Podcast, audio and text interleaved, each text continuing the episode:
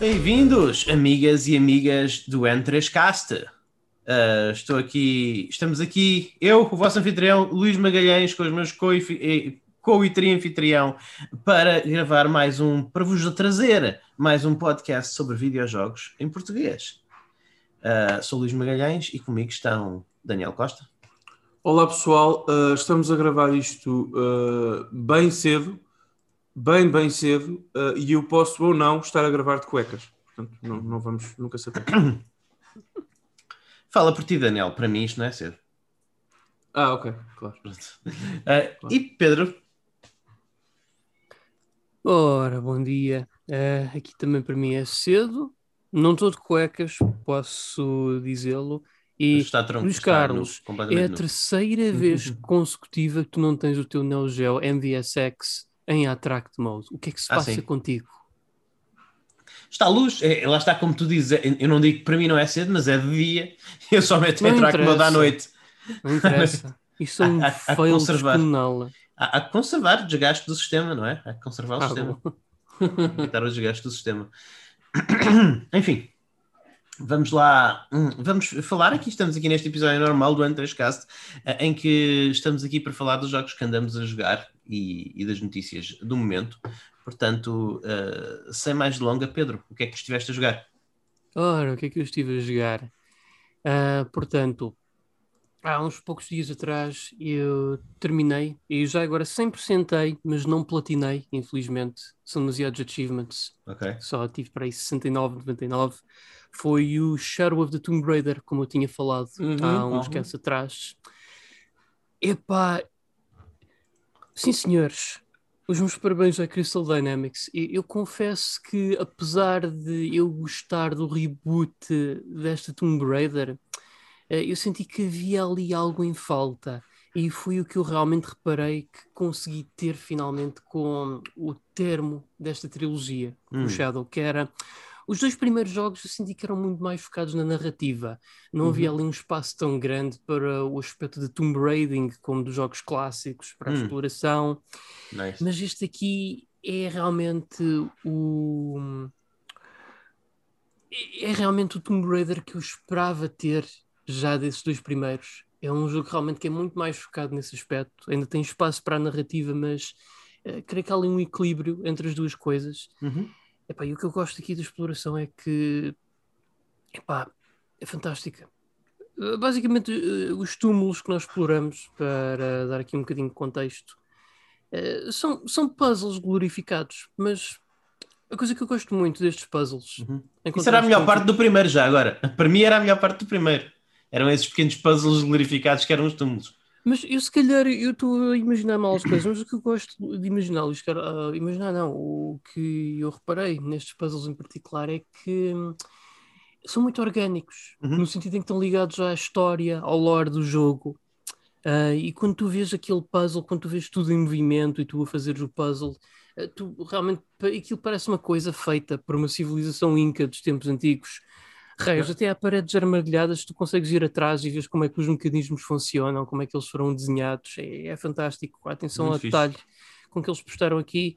Uh, isto, eu não sou uma pessoa de gostar de puzzles, porque eu acho que os puzzles nos videojogos são uma coisa muito. pá, não sei.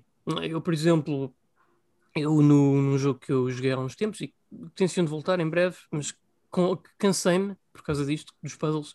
Os puzzles do Crosscode são muito gamey e são. Uhum.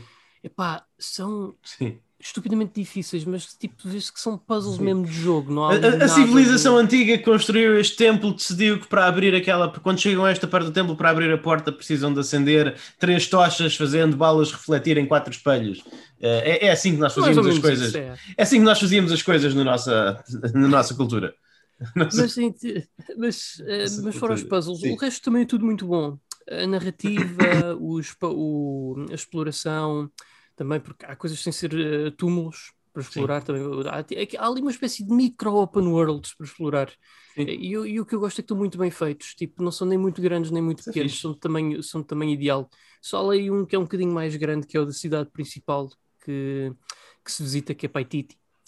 Mas de resto, é pá, está fantástico o jogo. Uh, dito isto, o combate e o stealth continuam a ser a parte mais fraquinha. A sério? Mas eu acho que sim. Eu gostei bué do. Eu só joguei o primeiro, lá está, porque aquele que é. E, e parece que eles melhoraram é todos nos outros. janky.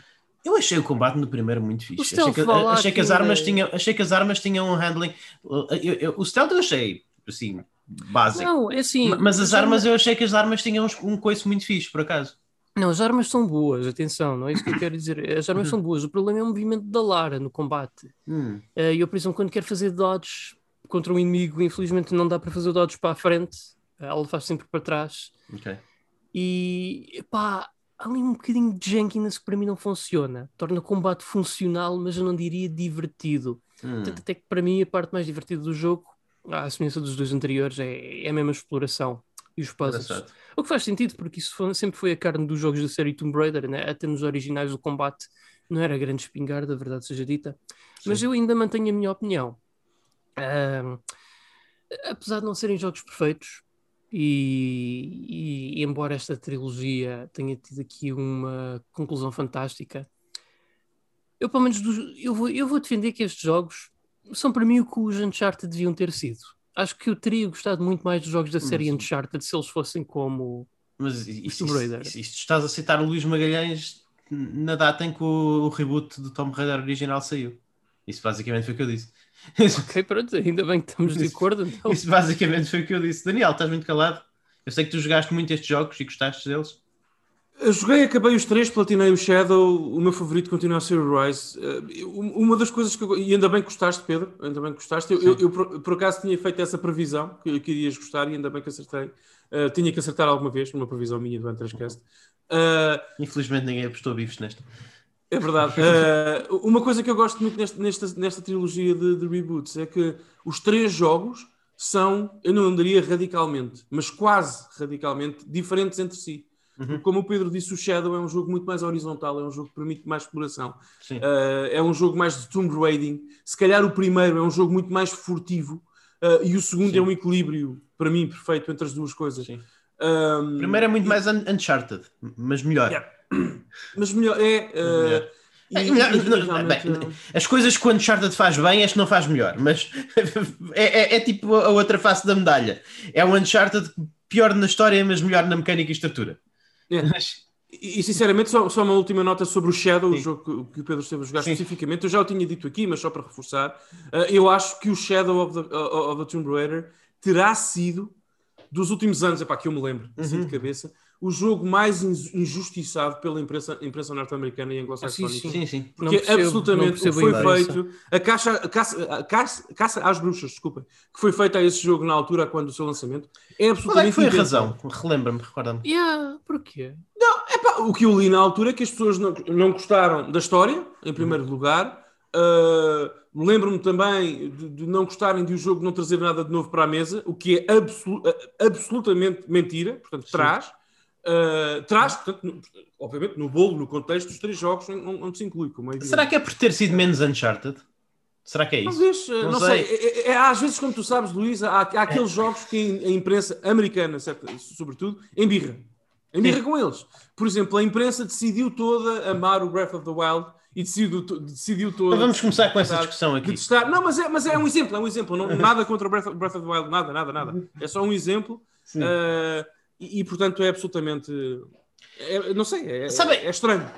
Eu, eu fico com a ideia. Digam-me o que é que acham deste, deste ponto de vista. Isso pode estar relacionado com a coisa da, da- com essa caça às bruxas que tu falas ou não. Mas o Pedro disse uma coisa que eu achei muito interessante, que foi que ele, ele achou que este jogo era menos focado na narrativa e, e isso era bom.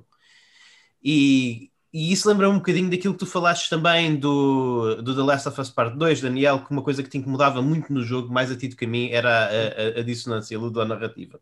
Uhum. E eu acho que parte da razão para este jogo ser assim é, é que houve uma maturação na indústria, de- desde o princípio, desde o final da geração uh, PlayStation 3 até ao final da geração uh, PlayStation 4, Xbox One, uh, que, em Uhum. que as pessoas perceberam um bocadinho mais que há coisas que não encaixam nos videojogos, há coisas que não encaixam em todos os videojogos. Um, um jogo que é feito de raiz para contar uma história, uh, como é, por exemplo, o caso dos Uncharted, A série Uncharted sempre foi acerca de contar uma história. Há ali, uma há ali sempre uma dissonância narrativa, mas a, a pessoa até engola aquilo mais ou menos. Mas um jogo como o, um jogo como o, o, Tomb Raider, o Tomb Raider e, e, especialmente este reboot, este, este restart, eu nunca me hei de esquecer. Eu normalmente lembro-me dos jogos por coisas boas e há, e há coisas boas, há, há, situações boas que eu me lembro nesse jogo, no, no, no primeiro desta trilogia por exemplo, uma das coisas boas que eu me lembro é muito próximo do, do final do jogo, naquele nível, naquele nível de neve em que a Lara está a, a, a assaltar basicamente um bunker dominado por criaturas tipo samurai, não é? Yeah. E, e, eu lembro-me do momento de, de jogabilidade, da mecânica do jogo, em, em, que eu estou a correr, salta um tipo da, uh, salta um tipo da neve, fa, faz um, salta, salta contra mim, e, e, e, eu troco de arma, troco de arma imediatamente para a minha caçadeira e dou-lhe um, tiro, e, e dou um tiro e o impacto da arma faz com que ele vá para trás e morra. E, e isso para mim é a marca de um bom jogo, eu lembrar-me de coisas assim. A, a, marca de um jogo não tão bom é eu lembrar-me de coisas como, por exemplo, o, o facto da Lara uh, ter, matar o seu primeiro alvo humano nesse jogo, ficar uh, completamente arrepiada, não me lembro se vomita ou se não, mas fica chorosa, fica chocada, fica traumatizada e, e, e cinco minutos depois está a matar mais 20. Portanto, isso é, é a coisa que para mim uh, não faz sentido nestes jogos. Houve muitos jogos a tentar fazer isso na altura. A indústria dos videojogos é de modas. Eu lembro-me que essa, esse, por exemplo, esse período foi o período do arco e flecha, em que todos os jogos tinham um arco e flecha.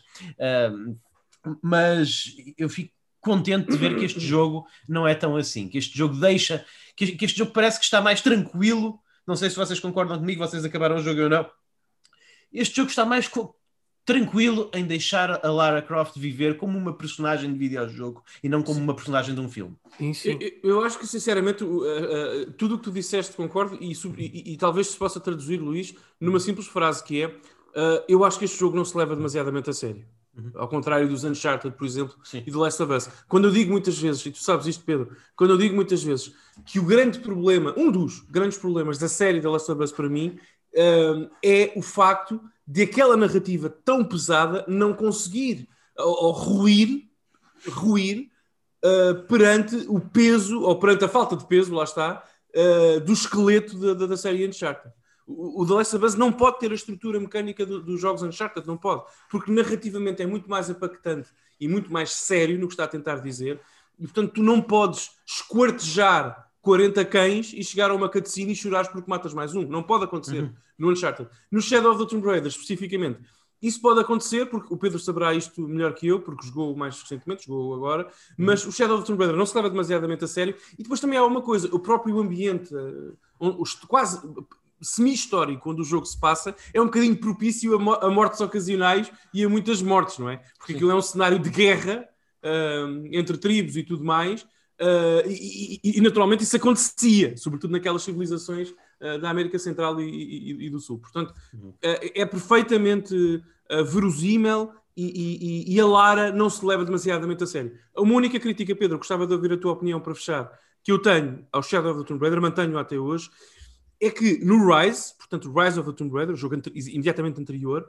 ele termina, spoiler, mini spoilers aqui, desculpem pessoal, uhum. termina basicamente numa espécie de cliffhanger em que tu basicamente estás a tentar caçar quem matou o teu pai, uh, quem fez mal à tua herança cultural até da tua família, uh, e descobres no fim, descobres, é-te dado um nome uh, de, de, uma agência, de uma entidade, e depois no Shadow eles esqueceram-se um bocadinho disto, ok?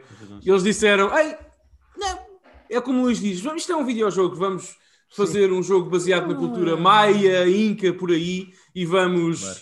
Vamos fazer um videojogo divertido e, e, abandonar um bocadinho essa plotline. Yeah. Eu acho que isso Daniel, nem todos os jogos podem ser Metal Gear Solid, em que tu descobres no final do jogo, depois dos créditos passarem, que, que um dos teus, uma das pessoas por trás da trama é o presidente dos Estados Unidos da América e depois esse presidente é um boss no jogo seguinte. Nem todos os jogos com podem fazer certeza, isso. Com certeza, com certeza, com certeza. Mas houve desfecho nesse sentido, Daniel. Eu, não queria estar aqui a entrar em muitos detalhes porque sim, pronto, os casos ainda não. Mas é muito, sabes, é muito. Uh, ah, ok, pronto, coisas. Uh, como estava a dizer, portanto, há ali um Deus Sol que está a virar-se contra Sim. nós. Vamos tentar matar variedíssimas criaturas mitológicas. Quer dizer, percebes? Não há ali um foco Sim. na história pessoal da Lara. Não há muito. Uh, é. Não há. Aliás, a, a única verdade. personagem da trama com que tu interages. acho que tens aquele, aquela personagem secundária que, que ajuda a Lara também no Shadow. Jonah. O, o, o Jonah. E não tens mais Daniel, ninguém. Ninguém. Porque o resto está tudo morto. Não, exato, mas não tens, não tens referências, não tens flashbacks, não tens. Tecnicamente tens, tens. Há- há uma um coisa, Mas não é, não, o é, o- não é o cerne da história, não é, a história não, não é sobre isso. Já Shadow chegaram Mas, aí é que está, Não é sobre a vingança da Lara. Há aqui sidequests que são tipo sidequests a Witcher 3. Hum, Quiseram ok. fazer pôr lá boa escrita. Sim, sim, sim, então- Mas vê lá se concordas com esta minha afirmação, Pedro. E não, não te estou a pressionar para concordar, queria ouvir a tua opinião. Eu estava à espera que o Shadow, antes de ele sair, de ser anunciado, de saber a temática, enfim, que o Shadow of the Tomb Raider fosse uma espécie de Taken, do- daqueles filmes do, do Liam Neeson em que tu vais atrás de toda a gente para os matar, à procura de retribuição, num, num contexto até de mundo moderno, entre aspas, enfim, sei lá, Londres, por aí. Sim. Ah, e foi basicamente Angel uma, Darkness uma, 2. uma fantasia, uma, uma fantasia Há uma skin disso no jogo já agora. Pois há, uh, uma fantasia uh, no, no mundo maia e numa civilização perdida, uh, à la Uncharted, tematicamente, uh, em que o foco, basicamente, a Lara está ali para ajudar as pessoas e para ajudar aquela aldeia e impedir o fim do mundo, basicamente. Uhum. Ela está ali Exatamente. para isso. Ela não está ali à procura de uma, de uma vingança pessoal, não é para isso que ela lá está. Portanto, o foco, Pedro, mudou. Percebes? Mas sabes, Daniel, mas a Lara até diz isso muito bem no final do jogo. Há segredos, há mistérios no mundo que não devem ser descobertos nos Ah, protegidos. tá bem, sim, sim, Sim. sim, sim. Mas isso, é, isso são os guionistas a, a tentarem fugir com o rabo à seringa, não é? Mas É, o. mas sim. Já, E já, agora, Luís, já talvez seja por disso. isso, só rapidamente vou deixar, quero ouvir talvez seja por isso, seja essa uma das razões que levaram também que a imprensa, sobretudo a anglo-saxónica, não tenha gostado tanto, porque este jogo é uma, na minha opinião, reforço, é uma má sequela do Rise. É, é um excelente jogo Tomb Raider, excelente, excelente. É só uma Mas opinião, Pedro. é- não, não, eu, eu, eu se calhar não estou tão receptivo quanto quanto a ti, Daniel, nesse sentido, porque lá está, eu sou mais suspeito. Eu pessoalmente eu achei os settings de, dos Himalaias e daquela ilha japonesa, não achei que fossem muito interessantes. Em contraste, para mim, o setting Inca, epá, para mim, era o setting que gritava Tomb Raider e que eu queria há mais tempo. Portanto, para mim, eh, assentou muito bem. Epá, e já que eu falo do setting eh, Inca, epá, Epá, meus amigos, vocês, isto, se vocês jogarem isto, o o Daniel, sei que já jogaste, mas epá, Luís Carlos, isto realmente se calhar vais ter que pensar jogar no Xbox Series X, porque este jogo é lindíssimo. Ah, Porque é que eu A direção artística-? A direção artística deste jogo é espetacular. Isto Olha, é, deve PS5 ser, deve ser dos jogos Sim, de sim, sim, geração final mais bonitos que alguma vez joguei. Ah, pois, De- desde as selvas até às ru ruínas Tenho- Inca. eu, eu sou E- possuidor dos. Eu, eu tenho jogos de Tomb Raider tanto no PC como na Series E X. este jogo portanto- também, eh, na- há outros pequenos aspectos em que presta atenção ao detalhe, nomeadamente na Lara. Eh, Eu gosto de quando tu eh, quando sais da água com ela, ela tipo espreme o cabelo mesmo para, Yeah. para, para secá-lo, e até mesmo quando a Lara vai fazer força para abrir uma porta ou assim, tu até vês os músculos dela contraírem. É uma atenção ao detalhe bastante. Next Se calhar um Gen. bocadinho bo- se calhar um bocadinho até borderline creepy, tendo em Ok. conta que. Não, o jogo é Enfim. fantástico. E até te posso dizer uma coisa: é daqueles jogos que tu podes entrar de cabeça. Tu não tens. É bom que jogues os dois anteriores, mas se Ah, começares sim, a sim. jogar este, se começares a jogar sim, este, sim. divertes na mesma. Portanto, Não, é a eu Lara recomendo até. Eu até recomendo. Porque... Sabe, eu, eu tenho tendência a julgar os jogos pela maneira como elas me ficam na memória. E a verdade é que eu só, eu só joguei, eu joguei o Tomb Raider, o, o novo Tomb Raider, Tomb Raider original desta trilogia, o reboot, ah, no- na data de lançamento. Já, já deve estar a fazer aqui 10 anos. O tempo passa rápido, não? Uhum. Já deve estar a fazer Talvez. isso. E eu ainda me lembro muito bem desse jogo, eu não sinto a necessidade de o jogar outra vez. Portanto, ele, ele, é- ele foi realmente memorável. É muito, muito. Foi realmente E não memorável. deixa de ser e- curioso teres, teres o o Uncharted, que é uma série que claramente emulou uh, e uh, louvou, louvou uh, o, o- design do Tomb Raider original e levou esse design, e Sim. bem, e depois uh, o, o reboot é. do Tomb Raider baseia-se nos formatos do Uncharted e supera-os muitas vezes. Sim, porque lá está, é, é lá está. Maioritariamente, quando eu penso nesse, no, no, no Tomb Raider, nesse Tomb Raider, nesse, nesse reboot, eu penso em momentos de jogabilidade. É disso que eu me recordo e para mim é muito memorável. No Uncharted, todos os momentos memoráveis para mim são momentos cinematográficos. Não- eu não me lembro, eu, literalmente, eu não, eu não tenho uma única recordação de uma, de uma boss fight, de um, encontro com, com guardas, etc. Ah, ah, não me lembro disso. já passou, está, está preso nas, nas brumas da memória. Mas uma última observação, não sei se vocês gostariam de comentar sobre isso.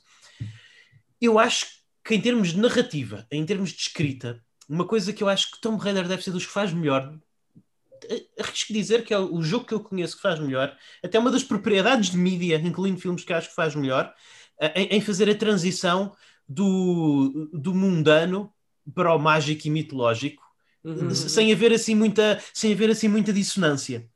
Uh, isto, isto, é um porque a Lara Croft está sempre a lutar contra humanos e depois eventualmente acaba por passar a lutar contra criaturas impossíveis de existir, uh, mas da, uh, é, isso, é, isso, é, isso é gerido pelos, pelo, pelo guião de uma forma que não te parece estranha nem te parece forçada. E eu não conheço mais nenhuma propriedade que faça isto tão bem.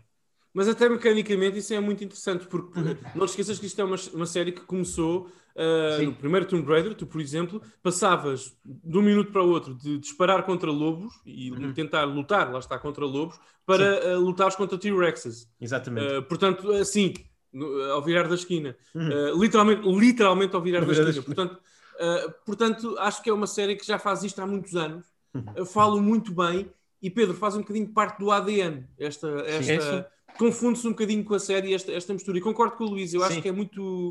Uh, eu compro facilmente essa, essa verdade narrativa do, do, do, jogo e não me faz espécie. Até é bastante diferente uh, é. dos, do, do, do, resto deste tipo de jogos, bastante diferente. E portanto marca-se por isso, Pedro. Não sei se gostas também dessa componente quase, sei lá, mitológica que o jogo Gosto, tem. gosto, gosto muito. Hum. Acho que é das coisas que mais gosto de ser Tomb Raider até. Sim. Yeah.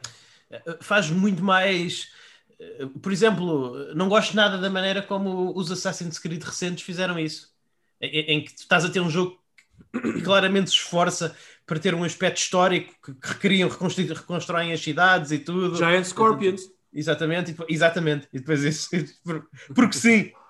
Ah, estamos na Grécia Antiga, está aqui uma hidra. Claro! tipo, não, é sabiam que havia, não sabia que haviam hidras na Grécia Antiga? Luís, não sejas assim, isso é uma referência clara dos produtores da Ubisoft à E3 de 2006, em que te é apresentado o Genji para PS3 e eles dizem que é um jogo baseado nas batalhas reais do Japão feudal e depois, e depois, um dos bosses é um Giant Enemy Crab. Exato. Portanto, essa batalha histórica. Não te lembras dessa da batalha histórica? Sim, foi do período de Sangoku, acho que era Exato. um dos pets do Nobunaga. Exatamente.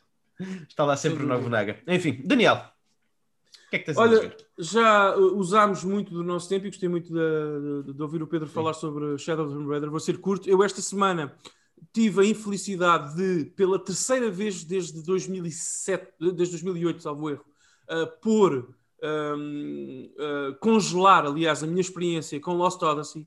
O Lost Odyssey é um jogo que me encanta. Uh, eu, eu, esta, eu acho que nunca o vou acabar, porque o Lost Odyssey tem um problema. Tem um não tem mais nenhum. É um jogo mágico extraordinário, com uma escrita refinada, uh, com uma caracterização extraordinária, com um sistema de combate exigente, como o Luís já referiu também. Um sistema de combate que pede uh, que tu prestes muita atenção uhum. às pequenas mecânicas que o compõem para te deixar surpreender pela dificuldade do jogo. Uhum. Uh, eu gosto de tudo, da música Sim. em Lost Odyssey. Como eu costumo dizer, é o meu Final Fantasy XIII. O Luís tem o Sim. dele, eu tenho este. Mas é um jogo que tem um problema colossal que é o ritmo se me permitem o recurso ao inglês, o pacing, como nós dizemos na indústria. Uhum. Uh, o ritmo é absolutamente esmaga-te. É um jogo hiper lento. Uh, é um jogo que qualquer coisinha de importância narrativa demora uhum. muito tempo a acontecer. Uh, as personagens evoluem, desenvolvem-se, sem dúvida absolutamente nenhuma, mas a passo de caracol. Uh, e, e, sinceramente, eu estou a jogar Yakuza Zero também e eu não tenho espaço na minha vida para dois jogos que me absorvam tanto como este. Sim. E portanto, eu tomei a decisão difícil de não arquivar. Portanto, uhum. o meu save está lá, vou voltar a Lost Odyssey, mas pelo menos por agora congelar a minha experiência, porque sinceramente uhum. estava-me a deixar um bocadinho de sabor amargo, porque Sim. sempre que pegava, pegava no comando para jogar Lost Odyssey, se eu dedica, tivesse eu duas horas ou uma para dedicar naquela sessão ao jogo, sentia sempre é. que estava a avançar 0,5%. Uh, e eu, isso realmente preocupa. Diz eu vou fazer a cena que eu costumo fazer e, e, vou, vou, e vou arranjar uma, uma justificação meta. Uma justificação muito meta para isto. Mas eu acho que faz sentido. Diz-me o que é que tu achas. Isso é um jogo acerca de imortais. Uhum. Para um imortal, tudo se passa à velocidade do, gelo. sim, sim. À velocidade sim, do gelo. Sim, mas, mas, não é um jogo para imortais. Mas quem joga não é imortal, não é, Luís? Eu, eu, eu, eu, percebo, eu percebo, mas Sim. mas tu arriscas. eh, Pode não encaixar, não é? Pode, pode não ter saído bem. Ma- Mas tu acompanhas-me quando dizes que isso foi uma decisão pensada? Não. Acho Achas que foi. não? Achas que não, Não, acho que não. Eu acho que. Não, acho que o Sakaguchi teve muito dinheiro uh, da Microsoft.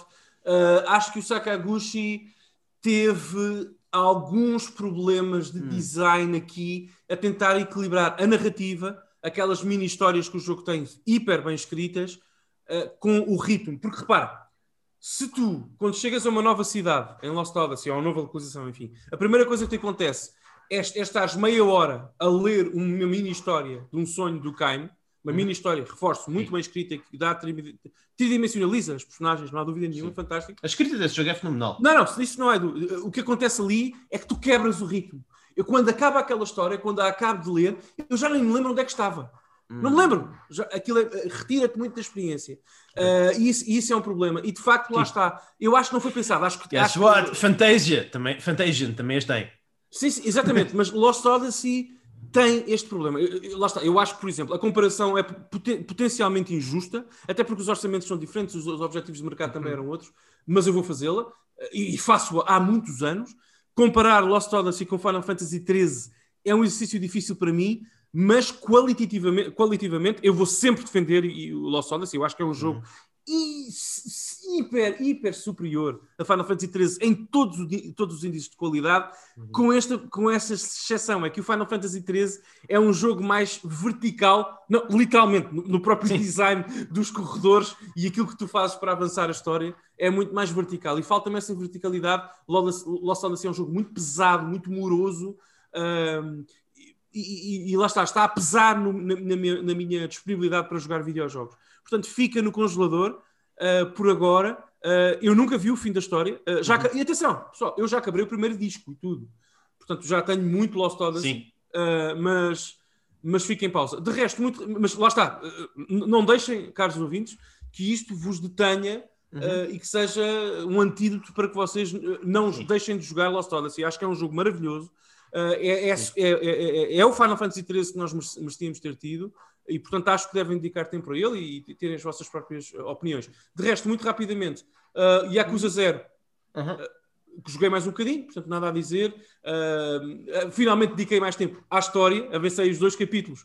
Por nada, uh, é, é só porque só joguei uh, a, a- a história, não fiz muito side content, já fiz bastantes coisas.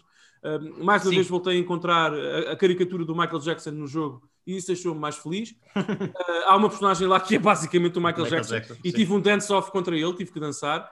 uh, e, e- e perdi a dança porque ele é o dançarino perfeito no jogo, é impossível ganhar aquela dança. Uh, naturalmente. Portanto, Yakuza Zero é uma revelação. Sempre foi um jogo que eu amei profundamente. Isto arrisca-se agora a entrar no lote dos meus, sei lá, 20, 30 jogos favoritos de Uau. sempre, porque é um jogo é inacreditável. Não há nada, nada, nada, eu juro-vos isto, não há nada naquele jogo, nada, nenhum mini-jogo, nenhuma, nada, nenhuma interação que eu não amo de paixão. Eu adoro tudo. Ainda em bem. Fico super feliz por ti, Daniel. É o melhor. é- é- eu gostava adoro de me sentir assim. Gostava de me sentir assim Eu em adoro relação ao jogo. Gostava. tudo em Yakuza Zero. E, Yeah. e há muito aqueles momentos que tu saltas entre o- a história do Kiryu e a história do, do, do Majima, não é? Sim, Uh, mas, irmão. E, e- e eu, é inacreditável isto. Eu nunca me sinto frustrado quando esse salto acontece. Nunca. Porque Não. eu gosto tanto de um como do outro. Portanto, estou sempre muito feliz quando salto para a história, por exemplo, do Majima e, e mudo para o Osaka, Osaka. Acho que o jogo, lá está, no ponto de vista de ritmo narrativo, é extraordinário. Não ficas muito preso a Kamurocho. Uh, estás sempre a saltar entre Kamurocho e Osaka, Sotenbori. E, e- e é, é- é de facto uma revelação. Agora, todas as mecânicas que compõem o jogo, nenhuma delas é a melhor no Best in Não. Business. Nenhuma delas é a melhor. Não tem Não, o melhor não. combate, não tem a melhor escrita, não tem as melhores carri- corridas de carrinhos telecomandados. Não. Não, tem. Mas, Agora, mas tem. Bem, Agora tra- tem. Convenhamos, convenhamos que há pouca competição. tem- olha, eu gosto muito do jogo que é o, que é o Toy Racer para, para a Xbox 360. Que tem bom. Ma- mas tudo, e o Toy Sim, Commander sim, sim. Dreamcast também é bom. Mas tem tudo e é tudo muito, muito, muito bom. É. Muito bom. Todos os elementos RPGs também. Sim. Uh, portanto, acho que é um jogo fenomenal. Uh, mas Dá pronto, não tenho nada a acrescentar. portanto. Dá para pescar, uh, adoro as mecânicas, gosto de arranjar canas de pesca novas, Uhum. estar ali a tentar encontrar. É, é fa- é fabuloso. A sinergia que é criada entre todas as, as mini mecânicas do jogo, por exemplo, porque é que eu quero pescar? Eu quero pescar para apanhar um peixe que eu quero, que eu quero dar a uma personagem secundária numa side quest, que Uhum. ele está a pedir-me peixe porque ele é um, um, um, um chefe de sushi. Um, e eu sei que se fizer essa side quest vou ter recompensas que melhoram a minha personagem, que depois posso aplicar para desenvolver as minhas técnicas de combate. Enfim, há uma sinergia, eu vou dizer, não há, não há nada perfeito em nenhum jogo, mas há uma sinergia quase perfeita de tudo o que tu fazes. Sim. Tudo o que tu fazes no jogo, incluindo andar. Andar pela cidade, tu ganhas pontos, Exatamente. points por andar pela cidade, que te permitem ganhar novas uh, mecânicas para a tua personagem. Portanto, tudo o que tu fazes importa, tem impacto no desenvolvimento Uhum. mecânico do- da tua personagem de combate, por exemplo, e é, é inacreditável. É um jogo fabuloso, sem dúvida. Das melhores coisas que a SEGA fez nos últimos 20 anos, mas Yes. com uma facilidade tremenda. Dizer isto com muita facilidade. É muito Ah, bom. É, é para muito fechar- gostarás certamente também do 6. O 6 é, o seis é, é dos. Eu nunca joguei o 6 e só Sim. joguei a demo do 7. Portanto, é, é Sim. aqueles que. Mas mais, lá está. Os que são feitos com, com o motor Kiwami, lá está, 0, Kiwami 1, Kiwami 2 e 6, são. Mas é isso que eu são, queria perguntar. São, são- são jogos de. São jogos do. São os últimos cartuchos da SEGA. São, Mas eu é, é- ideia- é- é a SEGA a fazer uh, um trabalho excepcional.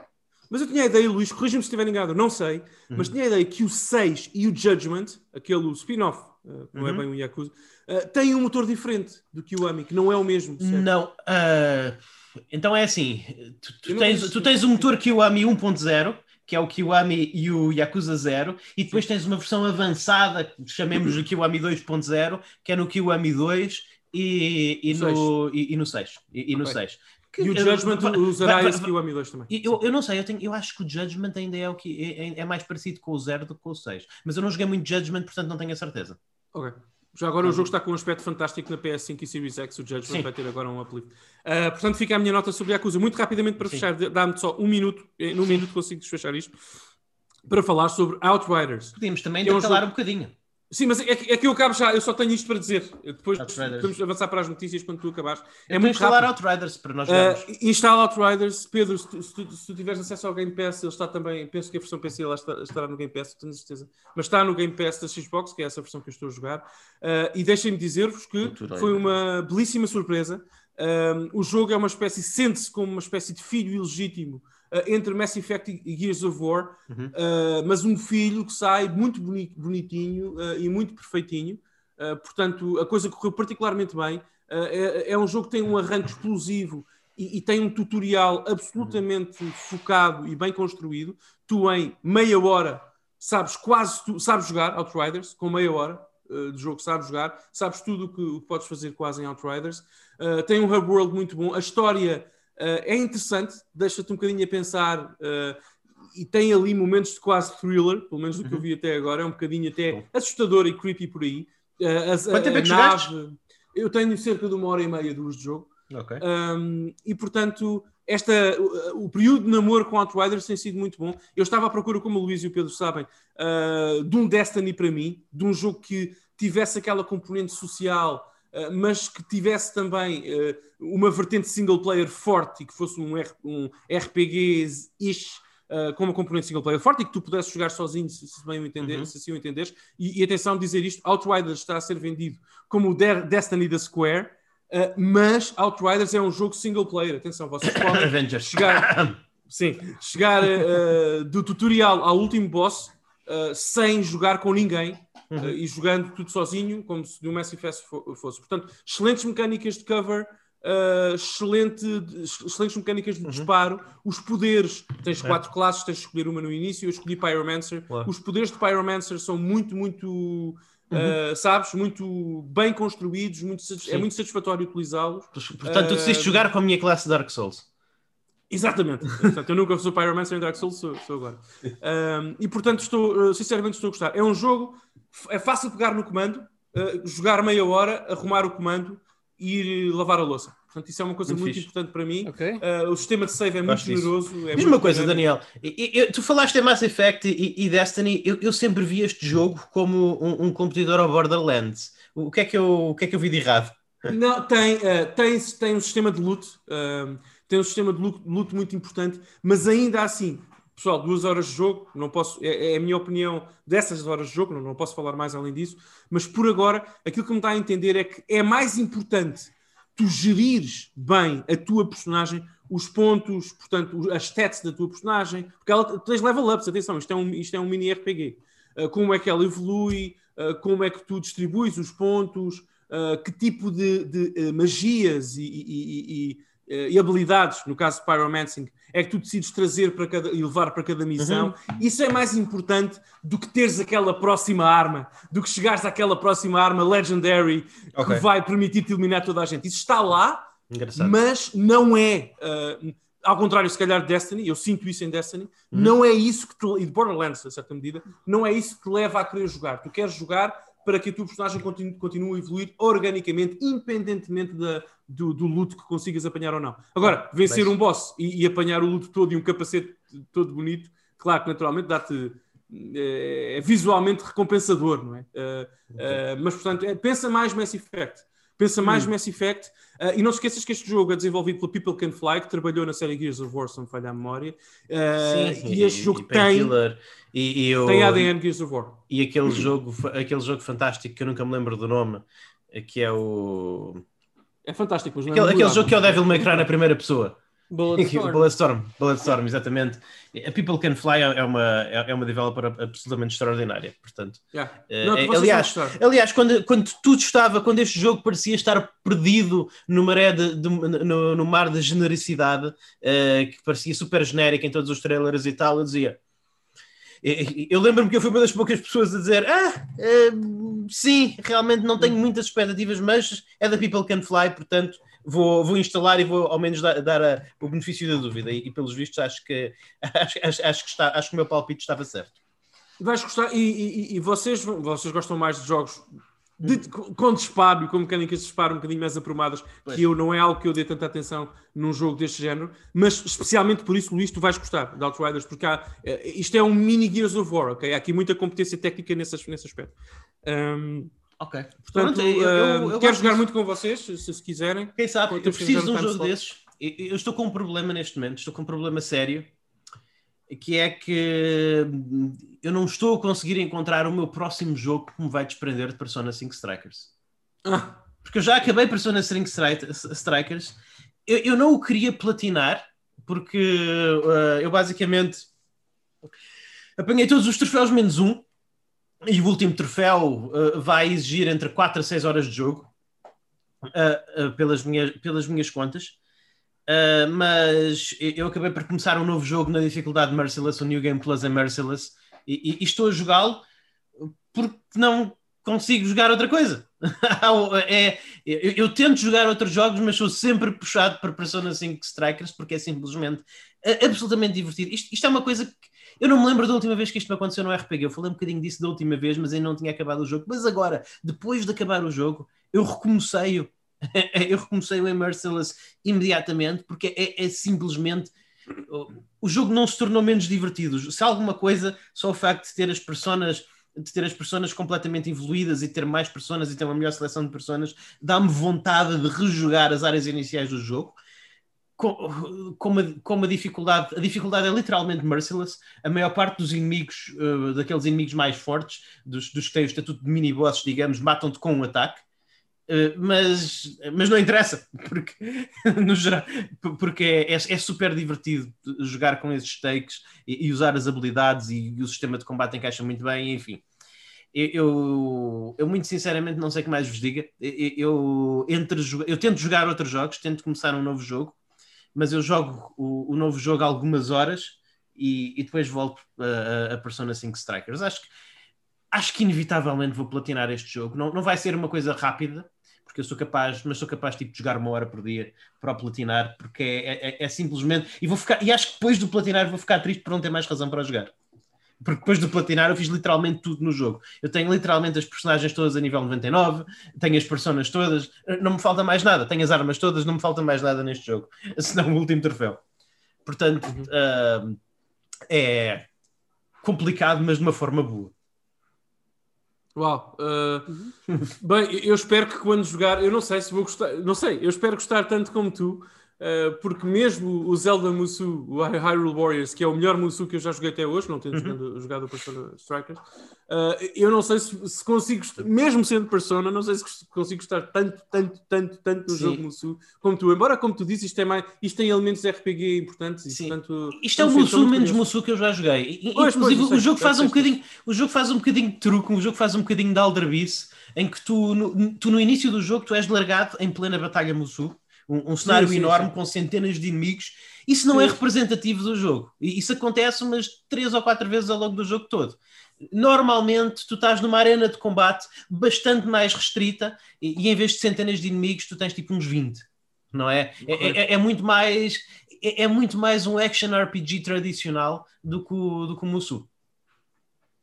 Ok, muito ansioso, muito ansioso Sim. por experimentar. Eu acho que esse jogo é um jogo de 30 euros para mim. Acho que não, não daria full price Uh, vamos ver, mas é uma sequela de Persona 5, portanto eu vou jogar Sim. isso obsessivamente. É, é, é, muito bom, é, é, é, muito bom. Fez streamline nas coisas certas. Eu, eu, eu, nunca pensei dizer que não sentia falta do. Eu, eu, nunca pensei sentir, por exemplo, uma coisa que isto não tem é aquela coisa de tu escolheres as pessoas com quem te queres relacionar mais e subir o sim, teu sim, bond sim, com elas e etc. Social link, sim. Sim, aqui tem isso, mas fazes em grupo. Eh, porque a história é o, o, o grupo de amigos que está a viajar em conjunto, então os teus social links evoluem em grupo, ou seja, só tens e... um, mas não deixas de ter momentos interessantes com os personagens. Não, não, e... Isso não é retirado, mas simplesmente é a parte mecânica é mais streamlined. É, é e a qualidade da, da, da, narrativa aguenta-se quando comparada com a do Persona está, ao, está ao mesmo nível, não, não senti está nenhum mesmo nível? Está ao mesmo nível. Não okay. senti, nenhum, não, não, não, senti nenhum, nenhum decréscimo. Pelo contrário, até acho que os vilões, Persona 5 sofria um bocadinho da ideia de que os vilões, da, da ideia, que os vilões serem muito unidimensionais. E, e aqui é precisamente o contrário. Este jogo dá-se dá ao trabalho e não o faz mal de humanizar bastante os vilões. Portanto, okay, okay. É, é, muito é interessante. Ao mesmo tempo, Persona 5 era um jogo que era, era relativamente. Agora está-me a escapar a palavra, mas é, é, era relativamente. Dizia, tinha uma mensagem, Persona 5 tinha, tinha, uma, tinha uma mensagem que era, não, não direi, tinha uma mensagem um bocadinho rebelde. Aliás, esse é um, um grande tema do jogo, é, é, é, a rebelião da juventude contra a sociedade que, que está a tentar formar esse jogo não tem essa mensagem, não partilha essa mensagem. Eu acho que isso é bom, porque já tivemos um jogo com essa mensagem, mas é, mas é surpreendentemente tópico para os dias de hoje, digamos assim. digamos assim. Portanto, nice. é, é, é, muito bom. E, muito, e acontecem coisas, coisas. Ou seja, este jogo é canónico no Persona Sim. 5, certo? Portanto, acontecem, é coisas a, acontecem coisas às personagens importantes e há desenvolvimento as personagens desenvolvem-se, a sua Sim. personalidade, acontecem coisas importantes, ok. Pronto, Sim, é especialmente, um... especialmente as personagens novas, não é? Claro. As narrativas das personagens originais de Persona ficaram mais ou menos encerradas e bem nesse jogo. Pois, esse é que é o meu problema. É Sim. que eu, eu, eu, tenho, atenção, medo é uma hipérbole inacreditável, mas eu tenho algum medo de que personagens como o Joker, o Ryuji e outros estejam um bocadinho Sim. ali só a assistir a ver o que é que acontece com as personagens novas e não, não evoluam muito de onde ficaram no fim de Persona uns mais do que uns, uns, mais do que outros. Mas sabes porque é que eu digo isto? Só por uma razão. É só por, a minha pergunta é só neste sentido. É porque uh, isto é canónico, eu, eu sei, mas... Digamos o seguinte... Há algumas deixa-me só acabar, deixa-me só fazer a não, não, não é isso. É, é há, há, algumas personagens, mas ainda respondendo, há, há algumas personagens em que são colocadas em situações que te demonstram e, e as obrigam a compreender o quanto elas cresceram no primeiro jogo. Sim. Ou, ou seja, não há nenhum drama okay, do okay. ah, agora estou outra vez mal e tenho que me colocar bem outra vez. Mas há, é não, não, não, eu, eu aprendi isto e eu posso usar o meu crescimento no jogo anterior para ajudar outras pessoas. Sabes porque é que eu digo isto? Porque eu percebo, Sim. mas é, é, é, que eu tenho a certeza, eu sei que é canónico, mas eu tenho a certeza que se houver uma sequela oficial, uhum. epá, um RPG tradicional, um Persona 5.2, vamos dizer assim, Uh, e, e, e, pessoal, não estranhem se isso acontecer, nem que seja numa, numa versão portátil só para Switch, como aparecia com, o Persona Q, sei lá.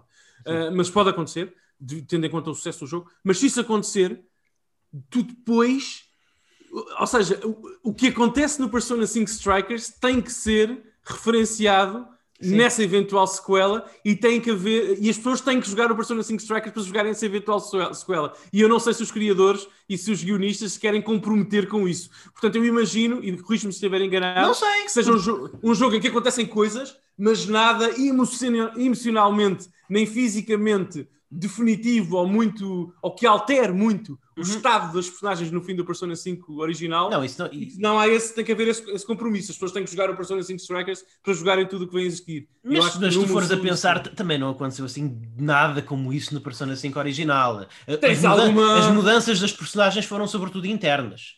sim, é? mas sim, sim, mas por exemplo, então, claro, mas por exemplo, o, o Fox a Panther. Uh, Agora, tu tens, tu tens personagens que acabam Persona 5 num estado emocional e, e, até de, de, de maturidade claro. completamente diferentes do que quando começaram o jogo. E eu não sei se isso acontece na Persona 5 Strikers, percebes? Sim, uh, isso não acontece no Persona 5 pois. Strikers, mas tu não sentes a falta disso. Tu não sentes, não, não, não, sentes a não, falta não, disso. Não, não é uma crítica ao Persona 5 Strikers. Tu sentes é. que o. Porque tu, tu, tu, tu sentes que aquilo que aquelas personagens estão ali a fazer naquele momento e, e aquilo com, como elas aplicam aquilo que aprenderam no primeiro jogo é, é, é, legítimo.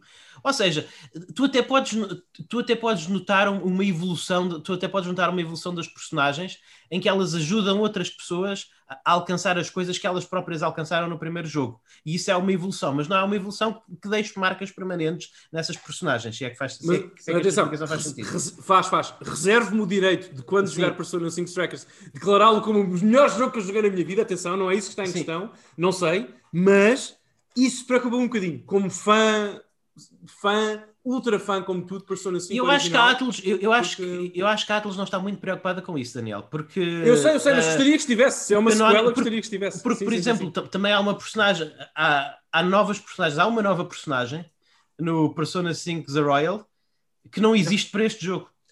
Ah, sim, sim, é como a Maria no Persona 4 Golden. Uh, com certeza, não, não, não houve, uh, tudo bem, mas o que eu gostaria é que no Persona 5 Strikers acontecessem coisas sim. graves. Sei lá, a, a, Panther, sei lá, a Anne. Ei, aconteceu isto, isto aconteceu, isto é grave, isto mudou a tua personagem e agora tu vais ter que evoluir, vais ter que crescer claro. como pessoa, como personagem, para lidar com isto. E, e pelo que tu contas, as personagens é uma continuação suave do nível uhum. de maturidade que os personagens alcançaram no, fi no final do Persona. E eu gostaria Sim. de ver, sem crítica, uh, gostaria de ver mais compromisso uh, por Sim. parte da Atlus nesse sentido. Dizer, não, não, não, meus senhores, a sequela com, Persona, com a possível, Persona 5 Strikers, possível e acontecem exceção, coisas às personagens. Com a possível exceção da, da Futaba, que a Futaba tem um bocadinho mais de... Okay.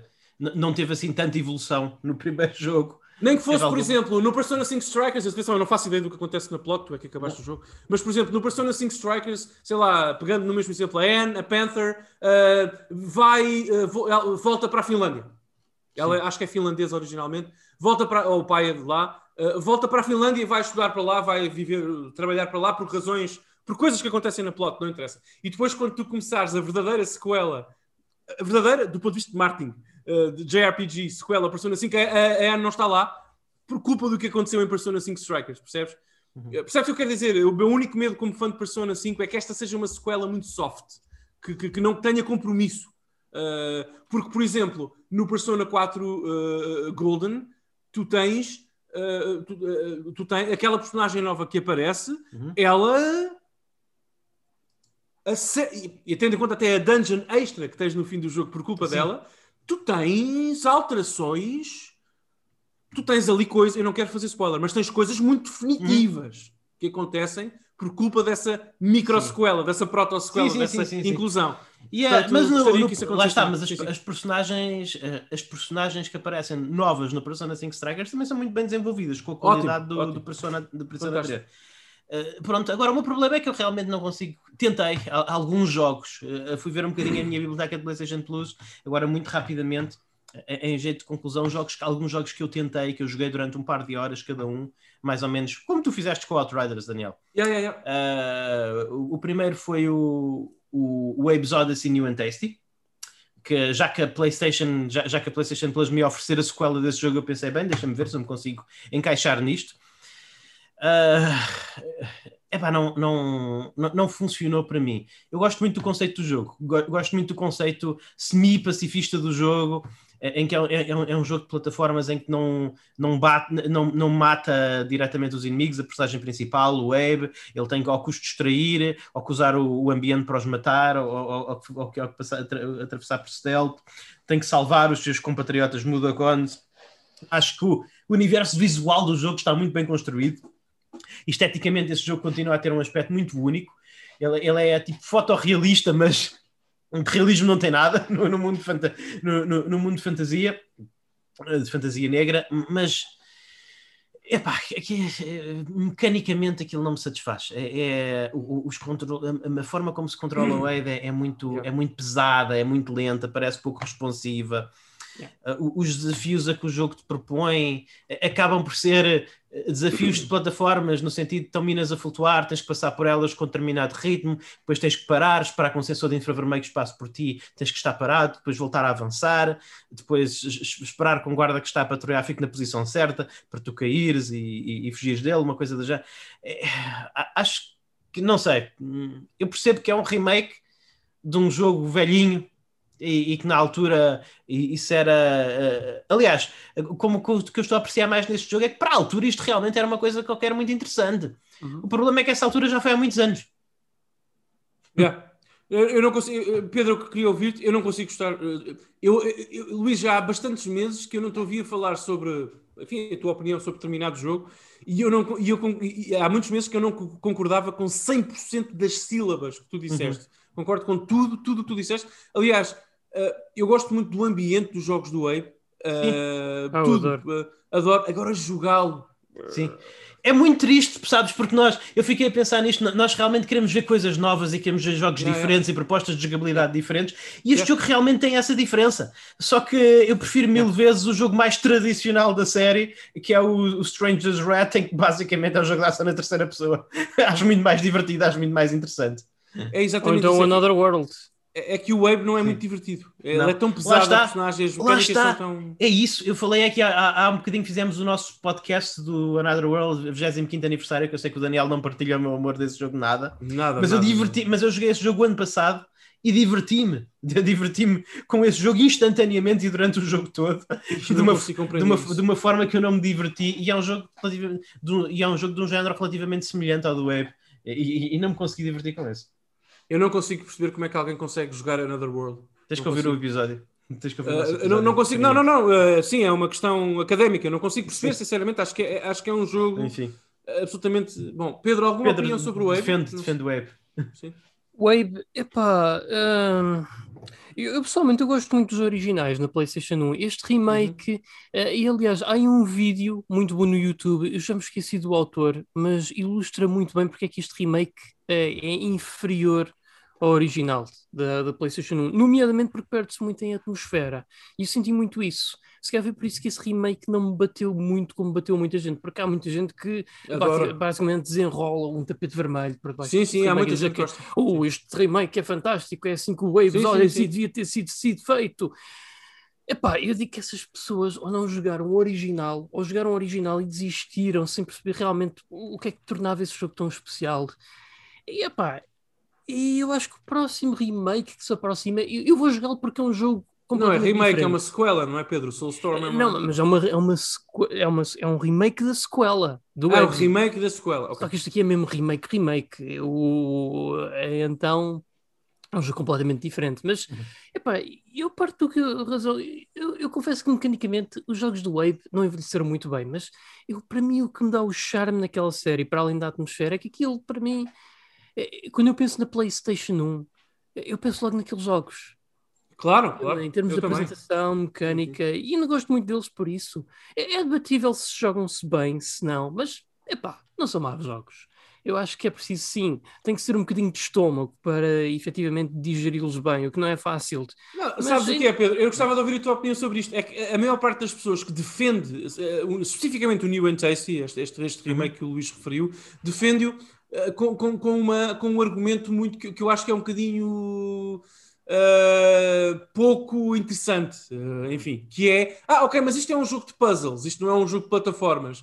Bom, Está bem, mas é um jogo de É, puzzles onde eu estou, é o elemento- onde- exatamente, onde eu estou a controlar uma personagem para saltar e entre plataformas. Quer dizer, não é, isto não é o The Witness, não é? Eh, Quer dizer, não, não é o Tetris, quer dizer, pelo amor de Deus. Eh, eh, portanto, eh, a- acho que é criticável. Acho que este Não, já, é já foi muito. fe- o- o- Mark of the Ninja fez o mesmo tipo de jogo melhor. O, Yeah, o Stealth bastante. Inc. fez o mesmo jogo melhor. Até se aceitas a diferença de perspectiva, o volume, etc. São tudo jogos que se baseiam mais ou menos nos mesmos. Essa desculpa parece um bocadinho desfarrapada, porque há É. muitos jogos que tentam coisas semelhantes, claro, não absolutamente iguais, mas o fazem de uma forma muito mais polida. O problema é que se de facto tu, tu para concluires um nível, vamos dizer assim, do, do, do New and Tasty, tu tens, aquilo é um puzzle realmente, tu tens que Sim. saber dar os passos certos, parar, enganar os guardas, enfim, tudo isso. Mas para fazeres isso tens de controlar o Wave. E o Wave, o, o Wave parece uma espécie de. Parece que estás a tentar estacionar um barco num, numa, num quadradinho de terreno. Quer É um dizer, saco não- de batatas. é um saco de batatas, quer dizer, não, não- é muito difícil. ah, ah, Sim. É muito difícil controlá-lo, quer dizer, é muito pesado, é muito, É. é. é muito pouco, ah, percebes? Não há aquela, ah, aquela, que- não há uma resposta cinética, como nós dizemos muitas Sim. vezes, interessante, não há, é muito pesado, não responde bem àquilo que tu queres que Sim. ele faça. E É portanto isso. é esse o problema. Mas, mas, É isso. mas é, é uma pena. Mais alguma coisa, Luís? A, a seguir, a seguir nós, nós já estamos a aproximar-nos de uma hora e nós queremos manter isto mais ou menos, mais, mais ou menos curtinho.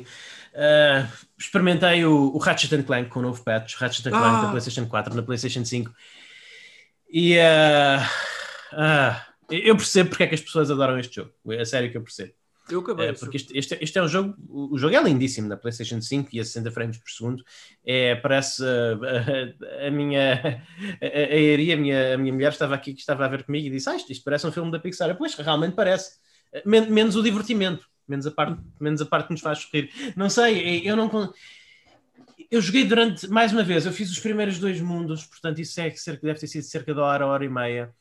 Uh, eu achei simplesmente entediante. Eu não sei, lá, lá está, se calhar é, é, é um bocadinho como eu acabei Demon Souls e a única coisa que eu consegui jogar a seguir foi Dark Souls, que platinei, Uh, e depois de só Dark Souls tive que ir para Dark Souls 2 e só parei Dark Souls 2 porque chegou Persona. Eu, eu- eu não sei se neste momento se o meu paladar está um bocadinho variado por causa dos jogos tão mecanicamente impressionantes que eu tenho jogado, mas para mim uh, Ratchet- jogar o Ratchet Clank é um exercício uh, prazeroso para a minha visão, mas não prazeroso, não prazeroso por todos os restos dos meus sentidos. É simplesmente aborrecido. Eu estou a, eu estou a bater em inimigos, eu, estou a bater em inimigos ou estou a usar aquela primeira, aquelas primeiras armas que o Ratchet encontra para disparar em inimigos. Isso parece-me aborrecido. Parece-me aborrecido. Podia estar a- no quintal a, a tirar ervas daninhas. É a mesma coisa, é simplesmente, é simplesmente entediante. Acho que as armas que são supostamente o prato forte deste jogo, nenhuma me estimula, ah, fica sempre com a sensação que tenho pouco impacto. E eu sei, as pessoas dizem, ah, mas as armas, mas podes fazer muitos upgrades e elas ganham mais impacto, mas, mas bolas, porque é que eu tenho que trabalhar assim tanto para ter uma arma que me dê gozo? Sinto um bocadinho aquilo, a mesma coisa que senti com o controle. Por acaso, com o outro jogo que o Oh, Daniel gostou muito, Oh, não. eu não gostei. Eu, eu- eu senti que aquelas, aquelas mecânicas não, não me estavam a dar aquela resposta cinética que me fazem querer continuar a jogar um videojogo. Eu queria só a- a- a- aplaudir o discurso de Luís Magalhães por ter conseguido, no- mesmo espaço de, de- de- de discurso e de tempo, comparar, ainda que não declaradamente, mas comparar Control com, com Ratchet Clank. Eu acho que foi, muito, foi um exercício muito bonito, porque eu acho que Control, mecanicamente, está sem pano, não há nenhum pano aqui, não há nenhuma piada, numa dimensão astral. Aham. Eh, eh, e de facto. A rift Ratchet- apart. Yeah, é um rift apart. O, o Ratchet Clank está, está num, é, é um bocadinho Não, diferente. Não é? mas, mas eu admito Eh, isso, Daniel, Daniel mas, sim, mas sim, eu sim. admito, mas, mas eu admito isso. Eu não estou a dizer Sim, que sim. controle mecanicamente é, é muito superior a Ratchet and Clank, mas para mim. Frase do mesmo- ano, frase do ano, frase do ano. Eu acho que é, o- tem que ser, eu, eu, eu recomendo que seja o título não, deste episódio. Mas para mim tem o mesmo problema. Sabes? Eu, eu- eu- eu disparo numa coisa e eu não sinto que estou a disparar uma arma. Eu sinto que estou a fazer uma coisa de videojogo. Mas sabes que no Control isso até tem uma justificação narrativa, mas enfim, não vou por aí. Sim. Ah, agora, Ratchet and Clank, epá, eu quero que- também aqui alertar-te para uma coisa, Luís. Há uma coisa que nós temos, há, há um tipo de jogo que nós temos perdido, que se Sim. tem perdido na indústria nos últimos anos, que é o jogo AAA para um público mais infantil. E o Ratchet and Clank, Clank, eh, Clank é um jogo pensado para crianças. isso é fabuloso. Epá. Não é um jogo que precise de uma mecânica hiper carnuda de desenvolvimento da personagem. As armas, Luís, quando tu Daniel. as disparas, não é suposto terem um impacto, um kick tão grande, tu te encostas para trás no sofá sem te disparas. Não é, esse, esse jogo não é para, para isso. Sim, mas, sim, mas eu tenho ao lado, não é ao lado porque estão, relativamente, estão, bastante separados por muitas caixas, porque um começa por R e outro começa por A, mas, mas na mesma prateleira eu tenho o Astrobot Retro Mission, que eu acho que tu admites que é um jogo do uhum. mesmo género, ainda que um, um não tenha tanta ênfase no disparo, e, e bolas, bolas. Jogo outra vez do princípio ao fim antes de me obrigarem a jogar mais um nível de Ratchet Clank. eu, eu diverti-me mais a jogar o Astro Playroom que o Ratchet uh, da, da PS, não sem é? dúvida. Não, não, Portanto, não... O, o crivo tem que ser um bocadinho apertado dentro do mesmo género, bolas. De, dentro do mesmo género, eu acho que eu, eu acho que há legitimidade em, o meu crivo, em, a minha barra ser o Astrobot, que não é já agora um, um jogo, não é um jogo perfeito, muito longe disso. Mas... Com certeza, ainda assim, eu acabei o Ratchet e posso dizer, acho, acho que há espaço e tem que haver espaço uhum. para este tipo de jogo, que é um jogo que mecanicamente competente, é competente o Ratchet, uhum. ok? Epá, é divertidinho, os saltos, o, o, arco dos saltos funciona sempre da forma que tu queres, uhum. os disparos, aquilo funciona tudo. Epá, e é um jogo que eu me sinto confortável a ver o meu filho jogar sozinho, por exemplo. É, é raro, tu, por exemplo, esta geração, tu não tens jogos da, da Pixar, quase. Não Sim. tens os Ups, não tens os Braves, não tens o Toy Story 3, que até é um jogo bastante giro, por acaso. Uh, não tens. E o Ratchet veio na altura, em 2016, salvo erro, 17, quando foi lançado, veio ocupar um bocadinho esse espaço. Não é um jogo infantiloide, é um jogo que eu e tu podemos jogar e obter divertimento e obter alguma recompensa até mecânica pelo nosso tempo. Eu não, eu não senti é... isso. Pronto, mas podes, é, eu, eu, eu até diverti-me, ok? Mas é um jogo declaradamente para um público mais infantil. E isso é fantástico. Portanto, tu vais à procura de uma coisa nesse jogo. Eu acho que tu te desiludiste pelo teu discurso, porque tu foste à procura, como tu disseste, o teu palato também está carregado de outras experiências um Sim. bocadinho mais diferentes, não é, Luís? Diferentes. E tu foste à procura de uma resposta, de uma, compensa, de uma recompensa diferente daquela que o jogo se propõe a dar. O jogo não se propõe a fazer algumas das coisas que tu estavas à procura nele. Uh, e, e, portanto, lá está. Eu acho que a imprensa e os jogadores responderam também a este remake, este reboot, enfim, do Sim. Ratchet da PS4, porque é um jogo que, naquilo que se propõe a fazer, faz tudo muito bem. Deixa-me dar-te um exemplo para finalizar. Lembras-te daquela arma? Não sei Sim. se desbloqueaste o pixel, não me lembro, uma arma que transforma os inimigos em pixels. Não, assim, não, em bonecos. Para... Essa. essa é a melhor arma do jogo, ok? É, é toda a gente que fala da arma, um, ficam, os inimigos são pixels totalmente no ecrã, desfazem-se em pixels, ficam quase 16 bits ou 8 uhum. bits uhum. quando disparas. Agora tu dizes-me assim, ah, mas quando eu disparo, quando desbloqueares, eu, eu, acredito que o teu discurso vai ser, ah, eu desbloqueei a arma, é muito engraçado e tal, mas quando a disparo, sinto o mesmo que sinto a disparar outra arma no jogo, que é quase nada. Ok, mas a proposta do jogo não é tu sentires uma recompensa mecânica tão grande. É só divertido. É giro disparar contra um monstro e vê-lo a tornar-se num, num, num bicho de mas, É divertido. Mas, mas é lá está. É uma piada. É o Cartoon Network. Não é, não é o HBO. Eu, eu acho que dá para ter as, eu acho que dá para ter as duas coisas. Eu, eu acho que dá para ter as duas coisas. Há muitos jogos da Pixar super divertidos. Com certeza é? que há. Muitos o que, eu estou a dizer é que, o que eu quero dizer é que há espaço para o Teen Titans, para, para, para desenhos animados e, e há espaço para o Breaking Bad. Eh, e eu acho que tu tens jogado muitos Breaking Bads e agora foste jogar um Teen Titans não, da Cartoon Network é. e estás à espera que a recompensa seja, estás à espera de um Gus Fring ou do acho Walter que isso. Não, é, não acho, que, acho mais uma vez, anda, oh, oh, acho que há muitos jogos têm a mesma, o mesmo apelo familiar de Ratchet Clank e que são jogos mecanicamente excelentes. Não tem que ser o Breaking Bad.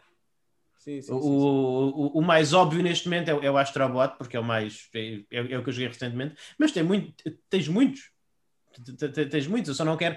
Por exemplo, uh, eu, não, não, eu não vou dizer Mario Odyssey porque Mario Odyssey é um dos melhores jogos dos últimos 10 anos, mas, mas tens muitos jogos na tens muitos jogos na Switch que são igualmente apontados a esse público-alvo e extremamente bons de jogar mecanicamente não é? Claro, claro, claro que sim. De Deixa-me só dizer aquela arma... exemplo, por exemplo, o, o mais recente, o mais recente Ukulele, por exemplo.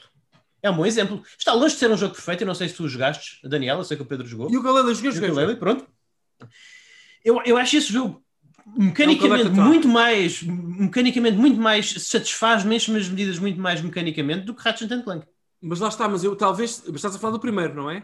Uh, do E primeiro o, ukulele. E o segundo, o Sim, novo sim. também não é. O novo é um bocadinho mais Não. 3D Land, mas. Exatamente. Mas, Mas o, o é ukulele, interessante. porque é que eu acho, lá está, eu estou só a tentar, eu estou a tentar analisar Luís Magalhães, não tanto o jogo. Sim. Porque é que eu acho que tu gostaste mais? Porque esse jogo tem matrizes de design mais semelhantes àquelas que tu gostas e que te sentes confortáveis. Aquele jogo é o, é o Banjo-Kazooie, é uma collectathon, é apanhar muitas coisas e isso dá-te um kick, um kick mecânico e uma recompensa que tu gostas. Mas, por exemplo, deixa-me só terminar. Em relação Sim. àquela arma que, que referi do Ratchet Clank, que chama-se Pixelizer, hum, é a melhor arma, claro, obviamente, da história do Ratchet Clank, provavelmente.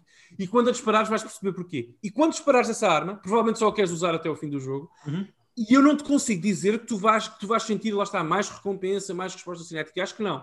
Mas vais sempre estar a, a jogar este jogo a partir daí com um sorriso eh, divertido. Percebes? Eh, e eu acho que há espaço para este tipo de jogos. Agora, pronto, não, não é. Por exemplo, a comparação com o Super Mario Odyssey é impossível fazer. Porque a proposta mecânica do Super Mario Odyssey está bastantes luas e planetas Exato. a bastantes luas e planetas de distâncias de, distância do Ratchet. O Ratchet, Ratchet não se propõe a isso. Não se propõe a isso. Ah, mas pronto, Pedro, não sei se tu tens alguma opinião sobre a série Ratchet ou sobre este jogo em particular. Epá, eu gosto muito da série Ratchet Clank. Este jogo em particular não joguei por Não razões óbvias. Sim, sim, sim. Ah pá, mas epá, eu eh, pronto, eh, entristece-me um bocado ver o, que o Luís Carlos está muito mais eh, eh, frio em relação a esta série, porque para mim é dos poucos por, dos poucos por, dos poucos faróis de bom porto que há no maré de mediocridade que é as produções da Sony, na minha opinião, pelo menos dos que eu já Ok. joguei. Contra a opinião É. controversa. Credo, muito controverso, muito controverso. Não é? É. Falta-te Também- jogar muita coisa, Pedro. Falta-te te- jogar God God of War, falta-te jogar muita coisa. Sim, sim. Eh, eu- atenção, eu falei das que joguei, não disse das Desde que que não joguei. joguei. Muito bem. Portanto, Sim, sim, sim. Mas a mas, pessoa que e escolheu, até de algumas que eu não dos joguei. jogos que- do ano. Mas eu já não ando tanto por aí. Epá, e, epá, é assim, é como o Daniel diz, Luís Carlos. É, Ratchet Clank é um jogo que. Epá, eu acho que estás a pensar demasiado. Acho que estás a pensar Sim, eu acho que demasiado, estás a- a levar muito a sério o jogo, sim, também parece isso. Mas pronto, não gostaste, não gostaste. Se um jogo me propõe, lá, lá está. A, a minha, o meu ponto de medida é o tempo. O meu ponto de medida é, é- é o tempo, não é? Se um, se um jogo me propõe que eu, uh, que eu invista nele 10 horas da minha vida, e- esse jogo tem que me estar a divertir. E esse não está. E, e- e esse não está. Preferia literalmente jogar a, a mais 10 horas de Persona 5 Strikers. Literalmente. Então vai, nada te é? impede. Sim, Nada te provavelmente impede. é o que eu vou fazer. Mas percebem porque é que eu acho isto, isto, isto- isto triste? Porque eu literalmente prefiro ganhar mais um troféu em Persona 5 Strikers do que jogar em- Ratchet and Clank na sua, in- in- inteiramente. Eu, posso tentar, eu, eu, eu hei de tentar, eu, eu normalmente tenho a regra dos três strikes. Antes de arquivar um jogo, eu experimento três vezes. Este foi o primeiro strike para o Ratchet and Clank. Voltarei a ele eventualmente, pelo menos mais duas vezes. Mas não, não sei se irá acontecer. Enfim, Já agora, deixa-me só dizer que o jogo está gratuito. Eu penso que ainda está à Sim, data ainda da gravação deste programa na, na PlayStation Store, gratuito. Não, não é alugado, é para vocês, como se comprassem na, na Store normalmente. Uh, desca- penso Sim. eu, não é, Luís? Descarreguem-no, uh, experimentem, divirtam-se. E se tiverem uma PS5, o, o, o patch, o update também é gratuito, gratuito, naturalmente, é aquilo que o Luís referiu, e permite jogar-vos a 60 frames por segundo na, na PS5. Portanto, fica, fica essa nota. Eu acho que devem experimentar. Uh, se tiverem crianças pequenas, joguem com os vossos filhos, sobrinhos, enfim, seja o que for. Um, acho que é, é um jogo. Luís apelidou de jogo familiar. Eu acho que é um jogo para crianças, mais que isso. Uh, e acho que imagino uma criança de 8 anos, 9 anos, que este seja o primeiro grande jogo de plataformas uh, à la Pixar, como a Eri diz, uh, que vai jogar. Eu acho que essa criança vai ter uma. um- vai se divertir muitíssimo com este jogo, vai se rir, uh, Uhum. vai gostar das armas e tudo bem. Agora, o homem que, que platina dois Souls seguida, de facto, não tem aqui. uh, eu acho que para nós, eu já não pensava Ratchet Eu, quero, eu, já- quero, eu quero Quer acreditar que não- se não há- eu, quero, eu quero acreditar que se a minha futura criança jogar Astrobot eh, jogar Astrobot e depois Pois. transitar para Ratchet and Clank ela vai agarrar no, no Blu-ray e metê-lo no lixo Só há um É o que pequeno problema, um problema, problema de timeline. É que tens que primeiro ter a criança, ela tem que nascer, Sim. tem que crescer para conseguir bom, jogar videojogos e quando isso acontecer já o VR e videojogos está morto, Luís. Portanto tens que ir ao sótão uh, buscar o capacete do PSVR. Não sei, em relação a esses comentários, aos nossos comentários contraditórios em relação a VR, eu, eu, estou a olhar para o meu track record e sinto-me bastante feliz, Daniel. Não, não, são contraditórios, são. são bastante feliz. São, uh, são combativos, o meu... são contraditórios. Sim, sim. Já tenho umas quantas. Já, já, já, já, já tenho umas quantas, umas quantas refeições. Enfim. Sim, sim, uh, tens, tens, tens. Pedro, nós entretanto gostaríamos de encerrar o programa. Eu ia te pedir que escolhesses uma notícia como nosso jornalista de rua para falarmos. Uma notícia. Ok, então vamos a isso. Uma notícia. Ora, então, isto vindo do GBA Tempo que por sua vez foi desenterrar esta notícia. Hum. Ok, engraçado. Eu estava a seguir o link, mas parece que foi apagado. Ok, sempre uma boa. É, marca de uma tá, boa notícia. Está a correr muito bem. Marca apagado lá. Não, mas não se preocupem. Já estou a tratar do assunto e está resolvido. Sim, sinto que a fonte deles foi o pdf.irpocket.com. Uau, ok. okay. Um, parece que a Nexon, uma companhia publisher sul-coreana, acabou de investir uh, 864 milhões de dólares uhum. na Sega, Hasbro, Konami e Bandai Namco. Uh, nomeadamente Sim. no que concerne, portanto, portanto, segundo eles, segundo a Nexon, a ênfase aqui é que eles estão a fazer Uh, investimentos amigáveis de longo prazo sem qualquer intenção de aquisição ou ativismo. Sim. Isso é interessante. É assim, a, Nexon, uh, uh, para começar, a Nexon é uma empresa que funciona, que, que apesar dela ter sido fundada no, no, Coreia do Sul, os escritórios dela são em Tóquio. Portanto, ela claramente tem, tem, tem relações, consegue ter relações com muita facilidade com, com, estas, com estas coisas. Eh, com, esta, com estas companhias. Eu, eu, acho que a Nexans, eu, eu, acho que isto, eu acho que a Nexans está a fazer um, um, movimento bastante interessante, bastante inteligente em, em, termos de uma companhia de investidores, mas que a nós não nos diz grande coisa para além de confirmar aquilo que nós já sabíamos. É que algumas destas companhias, eu não sei em relação à Namco Bandai, uh, nem, nem a Hasbro, mas certamente a Konami e a Sega, estão à venda ou estão-se a preparar para venda.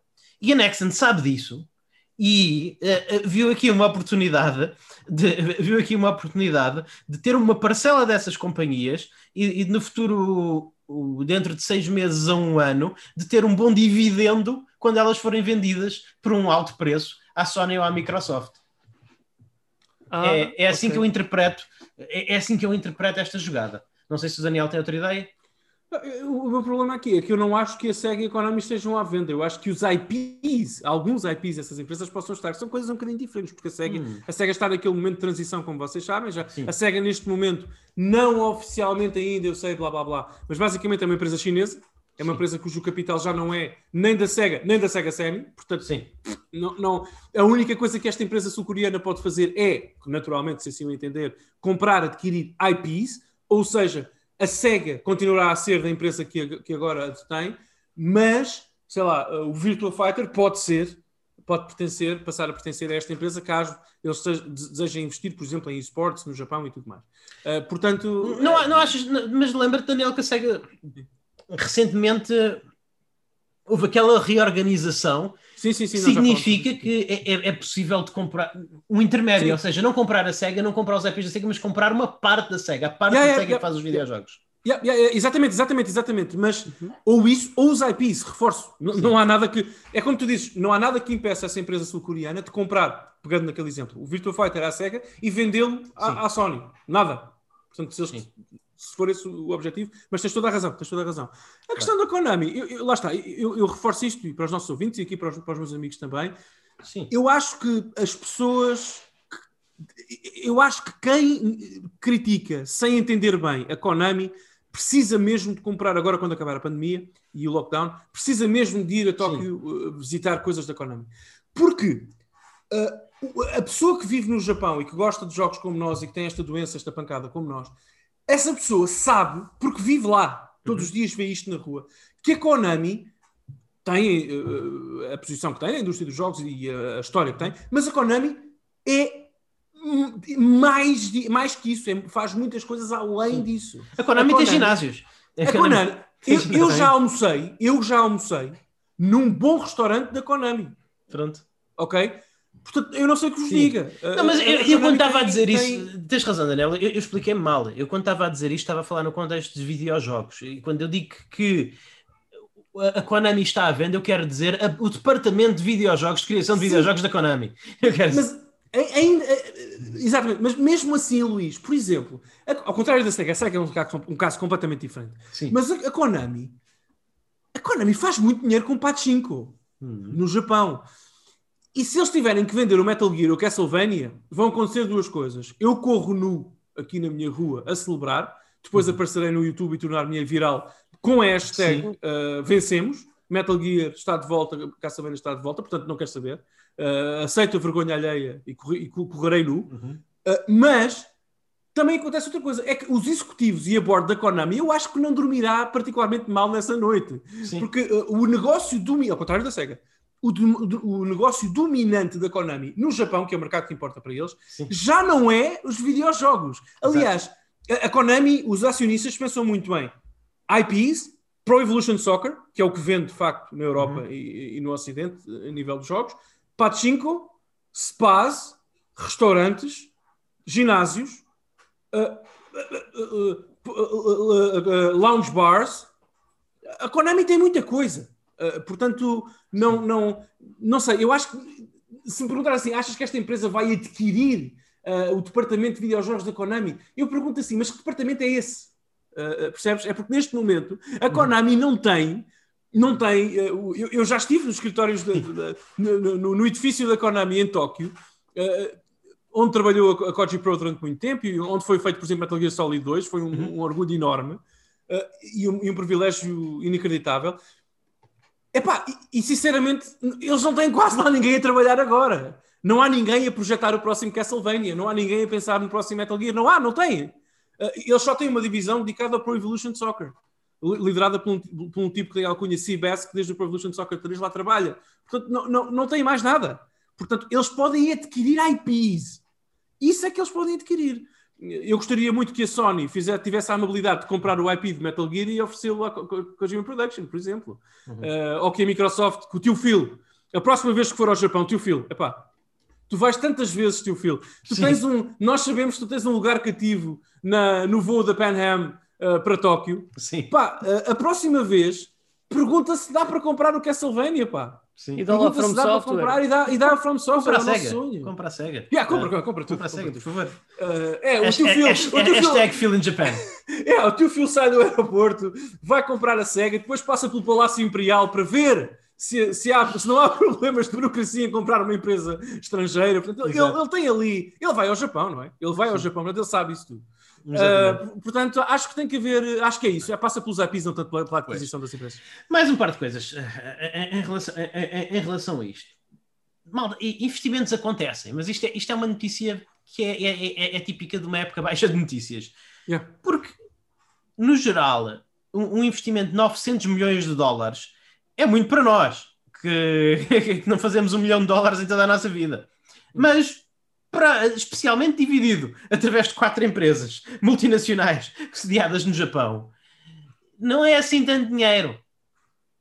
Não é assim tanto dinheiro. Isto, isto foi um investimento inteligente. Isto, é um, isto basicamente é a empresa sul-coreana que percebe de videojogos, é o mercado delas, e, e, eles sabem mais ou menos a área do entretenimento e, e dos videojogos. Eles quiseram a, a, amortizar um eles quiseram amortizar um bocadinho uh, os, os, picos, quiseram suavizar o seu portfólio. Disseram: temos demasiado dinheiro nestas coisas, vamos tentar dividir este capital por algumas empresas para, para diminuir um bocadinho o nosso risco. Isto é, uma, isto é, isto é um movimento normal de, de pessoas que investem, de, de empresas que investem. Não há, não, há aqui, não há aqui muita coisa a ler. Há a possibilidade de ser uma aposta no futuro, em, lá está, como o Daniel diz, em futuras compras de IPs, ou como eu digo, em futuras compras de estúdios mas não, não, há aqui nenhuma, não há aqui nenhuma trama elaborada, nem nenhuma grande previsão que se possa tirar disto. Lá está, especificamente sobre a Konami, eu só não percebo essa tua análise da parte dos estúdios, porque eu, eu não sei quem é que investe na Konami para comprar estúdios, porque não há estúdios a comprar, eles não têm sim, sim, sim. produção ativa, eh, é, é mesmo só. Digo sinceramente, a SEGA é diferente, mas se tu quiseres. Investir... Imagina, o Luís Magalhães tem ali 500 milhões de dólares que não. Mas, mas pá, atenção. impressão no bolso e ele quer investir na Konami tu só investes na Konami, uma, e se fores uma empresa de jogos e de investimento, Sim.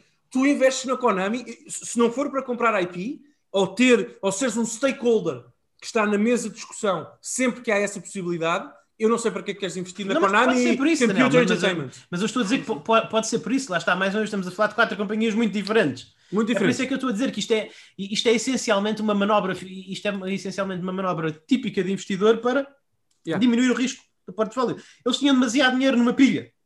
Tinham Yeah. demasiado dinheiro, sei lá, por exemplo, quando eu estou quando eu tenho eu tenho algum dinheiro em Bitcoin, quando ultrapassa certo, quando ultrapassa certo nível, digamos que eh, digamos que 5% do meu capital total está em Bitcoin, eh, eu, eu tento tirar 2,5% desse capital e investir noutra coisa, porque eu não quero que que 5% do meu capital esteja em Bitcoin, é um bocado arriscado devido às flutuações. É, é essa a ideia, é a mesma coisa. Isto é uma, isto é uma, manobra, de, isto é uma manobra de investimento. Exatamente, é é mesmo. Tenho muita curiosidade para ver, para ver, eh, não sei, eu relativamente à SEGA não tenho. Eu acho que a SEGA vai continuar a ser o estúdio, eh, o estúdio, desculpem, a empresa que faz Yakuza e outras coisas. Portanto, divide-se em Yakuza e depois Pachinko e destruir séries antigas e fazer Football Manager na Inglaterra, enfim. Eh, não, não. E em relação a, a- E o Persona, mas o Persona é da Atlas, mas, mas enfim, eles têm publishing rights. Uh, e a Konami, eu sinceramente, pessoal, eu, eu- eu- a Konami, eu nem sei ma- mais o que vos digo, eu não sei o que é que vai ser de- dos IPs da Konami. Eu não, mesmo com este move, Pedro, obrigado por teres trazido a notícia aqui, eu não, não, não, não sei o que vai ser. Uh, eu acho que vamos continuar muitos anos sem, sem os jogos que nós gostamos da Konami, porque estão mesmo presos ali. Uh, e depois há outra coisa, Luís, tu falas em mercado de investimento e tal. Como é que tu avalias, por exemplo, queres comprar o Castlevania, o teu filho quer comprar o Castlevania, como é que Sim. tu avalias, quanto é que vale o Castlevania? Exatamente. Porque não- não- é, é uma série tão adormecida há tantos anos que, que não tem, que nunca competiu uh, no mercado Sim. atual.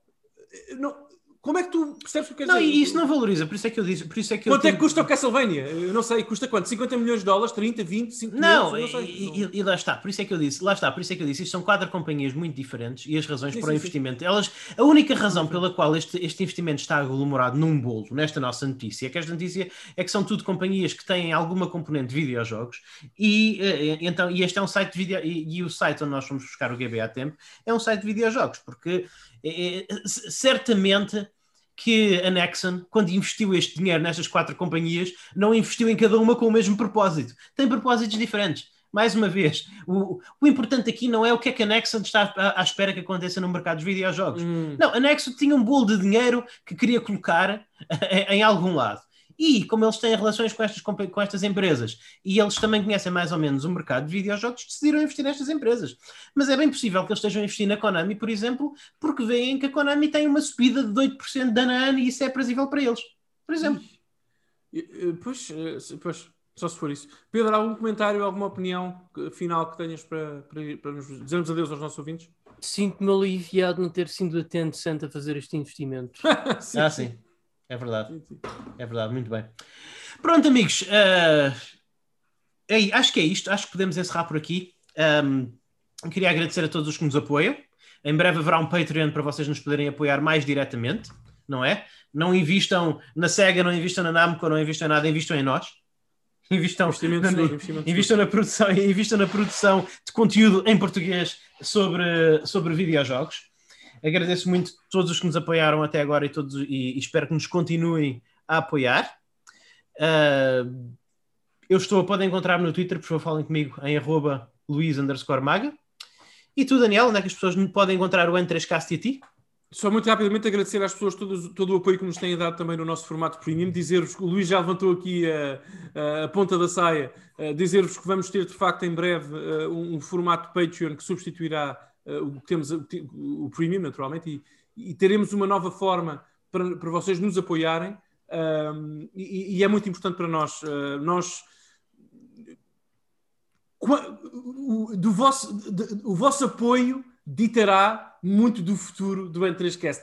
E posso também garantir uma coisa: ainda estamos aqui a, a construir, não é? O nosso Patreon, a pensar e a falar e a, e a ver com- com- como é que ele vai ficar, eh, que oferta é que temos para, para, para vós em, em troco da- do vosso apoio. Mas posso dizer-vos que, e acho que os meus amigos aqui concordarão, que o que temos neste momento no, no forno é muito apetecível. Portanto, teremos sempre conteúdo bom em primeira mão para todos. Uh, e, e, algumas tias muito, muito interessantes, espero eu. Uh, de resto, mas portanto, mais, mais sobre isto nas próximas semanas. Até lá continuará a, ser disponibilizado conteúdo no nosso feed premium, como sempre. De resto, estamos no, no Twitter, arroba 3 cast uh, por lá. Uh, eu sou o Godan Sama também, G-O-D-A-N uh, Sama. sigam-me, sigam Luz, que é mais importante até do que me seguirem a mim. Temos também um e-mail, correio arroba 3.net. Um, e temos também um servidor do Discord. o link para se juntarem a esse servidor está na descrição deste programa, uhum. deste, deste, deste episódio. O Luís vai colocá-lo lá. e, e, e pronto. Falem quase todos os dias à discussão, há links ou imagens ou coisas que são colocadas lá por nós ou por outros amigos que lá estão. Uh, portanto, uh, acho que é uma boa oportunidade de manter em contacto mais direto connosco. Pedro, uh, tu és o chefe, o poderoso chefão da nossa página do Facebook. Uhum. Sim, sim, senhores, é em 3net, onde eu vou colocando no topo da página os podcasts mais recentes que forem publicados, que é para ninguém ficar fora out of loop da situação. e é também, claro, a plataforma uh, também há a semelhança do Twitter importante para vocês para compartilharem connosco o vosso feedback no sentido de tornarmos o programa cada vez melhor. Ok, é isso. Muito obrigado, Pedro. Muito obrigado, Daniel. Obrigado. E muito obrigado, obrigado, sobretudo, aos nossos ouvintes. Até à próxima. Fiquem bem e joguem muito. Pull the lever!